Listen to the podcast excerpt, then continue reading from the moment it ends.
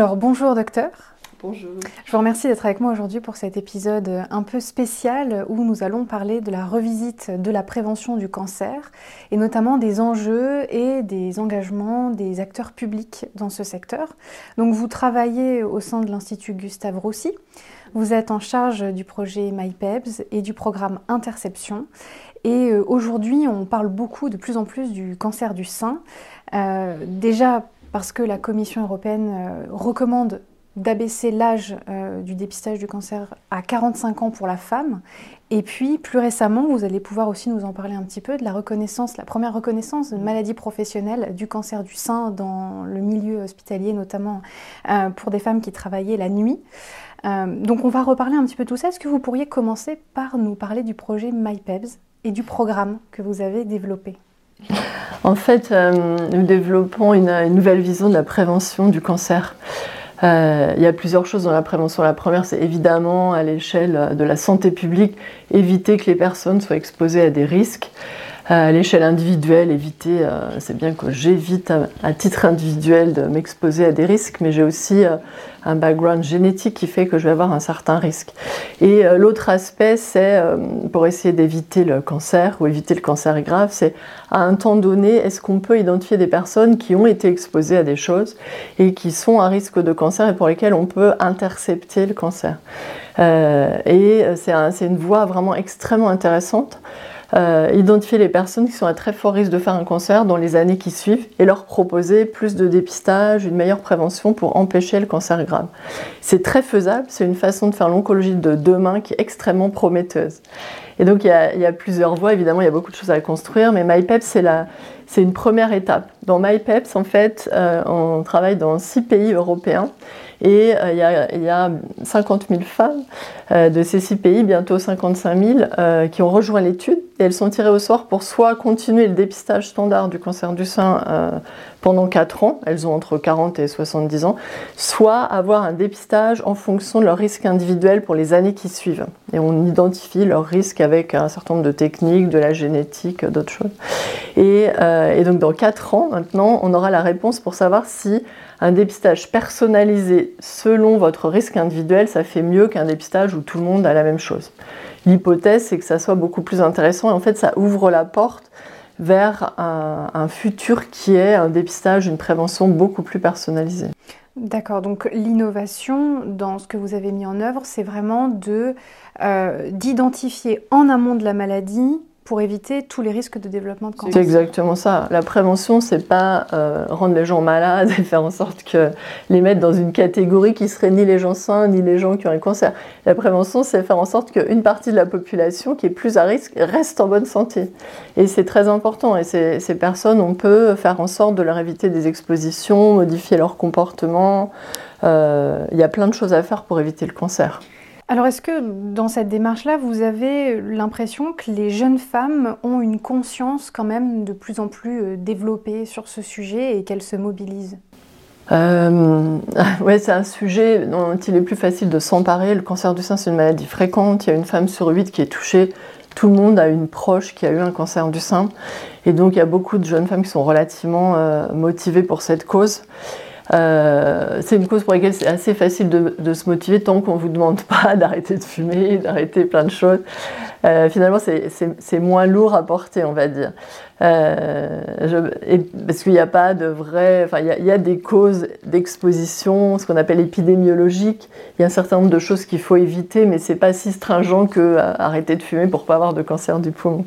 et puis, il y a un autre aspect qui est en santé. C'est très difficile de se projeter à très long terme.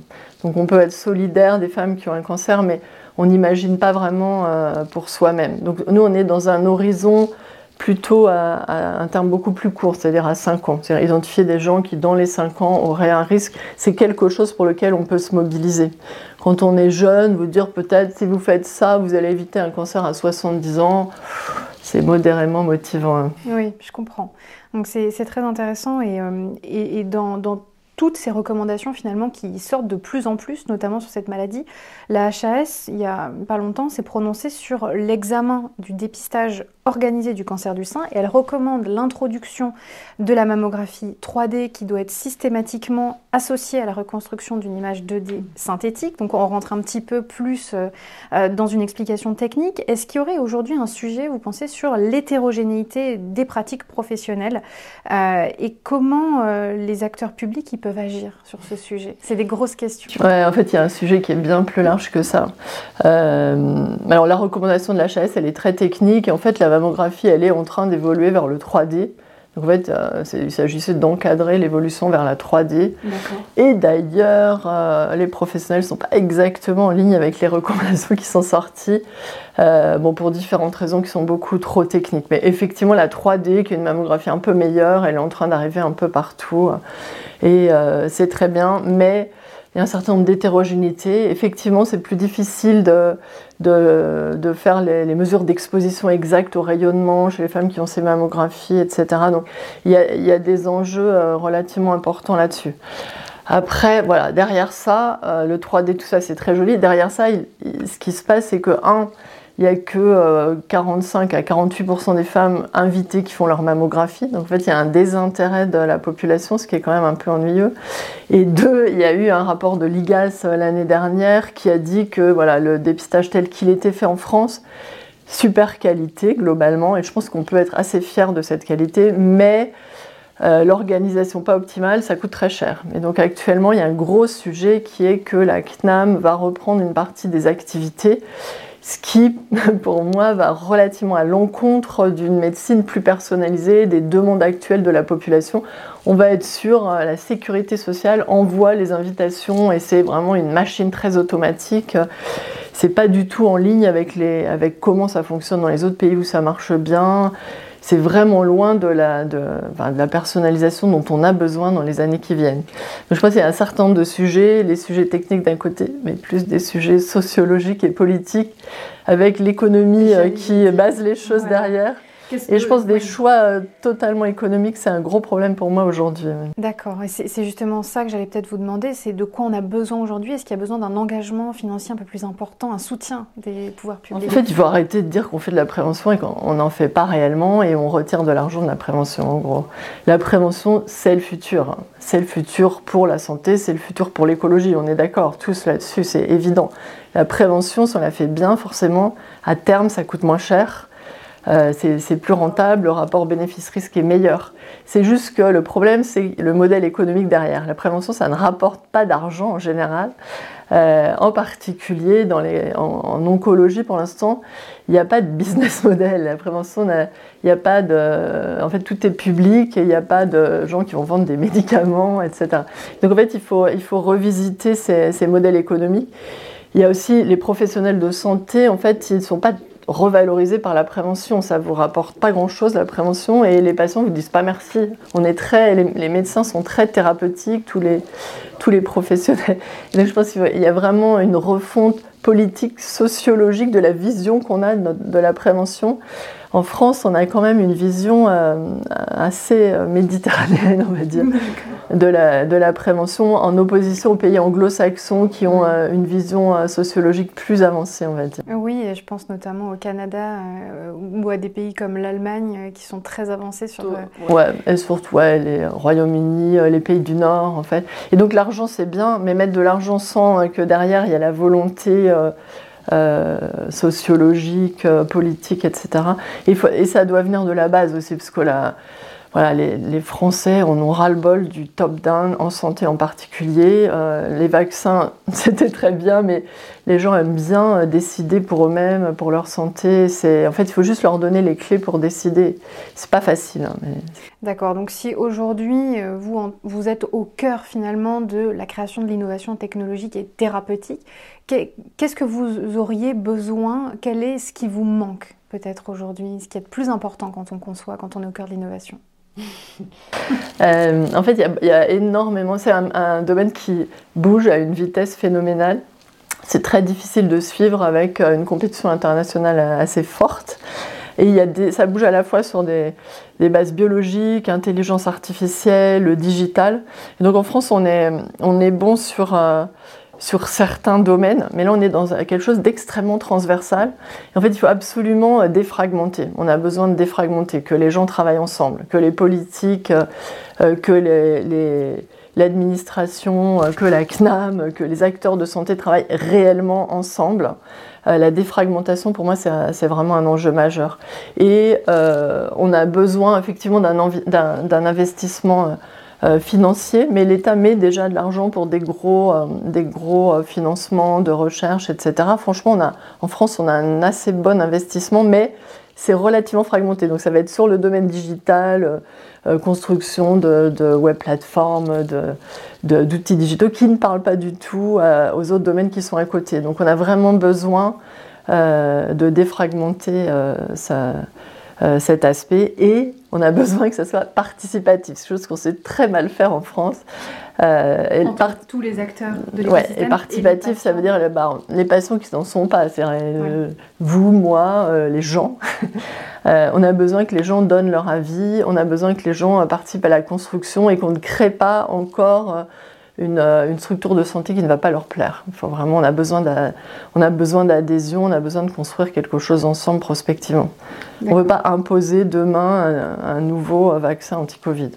Oui, donc euh, croiser les disciplines et impliquer euh, plus d'acteurs dans un secteur plus large et peut-être engager un petit peu plus aussi les patientes ou les patients de manière générale euh, dans ces actions. Vous avez euh, aujourd'hui, vous expliquez, vous arrivez à, faire comprendre euh, aux femmes, par exemple atteintes de cancer du sein, les résultats qui sont possibles avec les programmes que vous développez? Oui, oui, en fait, la... un, de, un, de, nos modes de travail vraiment très important, c'est d'aider les gens à comprendre. Aujourd'hui, l'oncologie, c'est vraiment le médecin et la, la patiente, parce que moi je fais de l'oncologie séno, du cancer du sein, euh, sont d'égal à égal. Il y a des choses que les personnes savent sur elles-mêmes que nous ne savons pas, il y a des choses que nous savons sur la science et on partage et on échange et, euh, on travaille beaucoup sur la cognition, sur la capacité des personnes à comprendre leur situation, on travaille sur leurs choix, etc. On sait vraiment bien faire ça maintenant. Moi j'ai vraiment l'impression d'être avec, de travailler avec des partenaires. Euh, qui sont souvent plus proches même que des partenaires de travail, euh, des collègues de travail. C'est encore mieux que ça. En prévention, on a, besoin d'aller vers quelque chose qui soit comme ça. Et je pense qu'on a besoin de professionnels de santé. Je ne pense pas qu'une IA seule et euh, je pense que le côté humain dans les choix de santé, c'est très important. Je pense que la santé, c'est profondément quelque chose qui doit rester dans l'échange humain et avoir juste un logiciel qui vous répond, je ne crois pas que ça soit un futur non plus. Oui, bah on aura un, épisode d'ailleurs qui va revenir sur cette éthique hein, de l'intelligence artificielle qui est un petit peu au cœur des débats. Et je pense qu'aujourd'hui, euh, la, plupart finalement de tout l'écosystème de santé se refuse à ce que l'IA se substitue de toute façon euh, au médecin, à l'humain, pour être plus proche du patient. En fait, on a l'impression, euh, on a, en fait, en oncologie, on a énormément d'aspects techniques, beaucoup de médicaments qui changent tout le temps, c'est vraiment très technique. Et pourtant, on a l'impression que 80% de notre art euh, est fait d'échanges humains. Et, euh, les, patients euh, vont bien, parfois une maladie très grave et dont ils vont pas guérir, ils vont bien quand même parce qu'il y a cette relation humaine qui se fait. C'est devant la mort, l'humanité, c'est euh, quelque chose d'immense, c'est notre immense richesse. Et si on est là sur cette terre, c'est pas pour parler à un écran toute notre vie, c'est pour échanger avec les autres humains, je pense. Évidemment, et c'est pour ça que l'un des enjeux de toute cette innovation qui, est vraiment tout autour de nous, c'est vraiment de ramener toujours, enfin en tout cas de ne jamais oublier que le patient est au centre et euh, qu'il ne faut pas euh, rester dans une, une, analyse purement technique et les patients n'aiment plus qu'on dise au centre parce que sinon ils ont l'impression de la victime centrale. Ah ils bien être autour de la table, effectivement. Les patients sont autour de l'innovation et pas au centre. Très bien, on va, on va remodeler un peu. Je pense que c'est important quand même. Très bien. Bon, ben, en tout cas, euh, merci, euh, docteur Delaloge. Est-ce que vous auriez un mot de la fin euh, qui, peut-être, pour résumer ce qui est de plus important aujourd'hui dans la revisite de la prévention du cancer? Le mot de la fin, c'est que euh, c'est très important de savoir que on est acteur de sa santé et on n'est pas forcément responsable de ce qui nous arrive.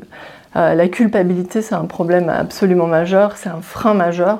Euh, les gens qui fument, par exemple, ne veulent pas, à un certain point, ni arrêter de fumer, ni faire des examens, alors qu'ils pourraient éviter les maladies graves, juste parce que cette culpabilité de fumer est très importante fumer, c'est pas quelque chose dont vous êtes responsable. Si vous fumez, c'est quelque chose qui est euh, lié à la société, à un modèle économique et au fait que vous avez des, polymorphismes génétiques qui vous rendent dépendant du tabac alors que le voisin euh, le sera moins. et donc je pense que c'est hyper important de se dire nous sommes des acteurs de notre santé. Nous ne sommes pas responsables de tout, ce, de tout euh, ce à quoi nous sommes exposés, etc. Mais acteurs égal, on peut absolument faire des choses et, et tous les jours. Très bien, c'est parfait. Merci beaucoup. Merci.